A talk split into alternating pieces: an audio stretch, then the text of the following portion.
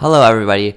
So recently there was some pretty weird news in Chile, uh, the country Chile. So basically, some fishermen caught a, a 16 foot long, uh, weird deep sea creature called an oarfish.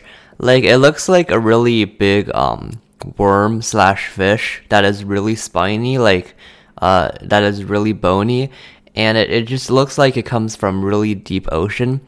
And uh, recently, uh, a fish like this was caught in Chile. And now some people have been speculating about the presence of this fish because not every day does like deep sea fish come near the shore. Usually they uh, live pretty deep into the ocean, which is pretty far from the shore. But in this case, they've come pretty close to the shore. So some people say that this might be because of an earthquake that might happen soon, and the worm um, kind of detected it. So, yeah, pretty big news. If you can probably search up an image of it, uh, if you just search up 16 feet long uh, deep sea fish in Chile, uh, it looks pretty scary. It looks like something from another world. So, yeah, pretty cool news. Um, hope it doesn't mean a water earthquake, but yeah, goodbye.